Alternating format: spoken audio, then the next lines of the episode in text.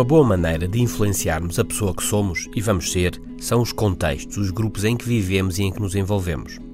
O ditado Diz-me com quem andas, dir-te-ei quem és, tem muito factual. O quem és, diz a investigação, é em boa parte um espelho das pessoas com quem andas.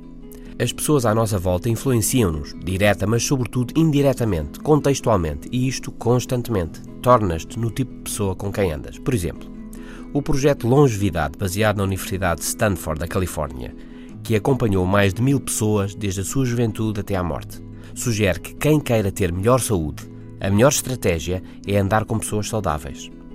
O cada um assume que é, não quando pensa sobre si, mas antes disso, quando trabalha, no dia a dia profissional, na vida familiar.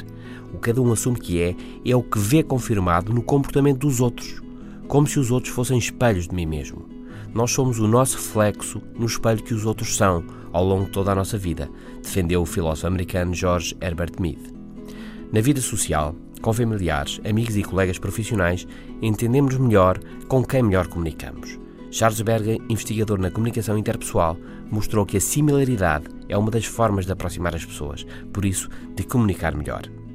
E além disto, os neurónios espelhos reproduzem em nós as emoções e as ações detectadas nos outros, o que ajuda a explicar o sermos como os grupos a que pertencemos.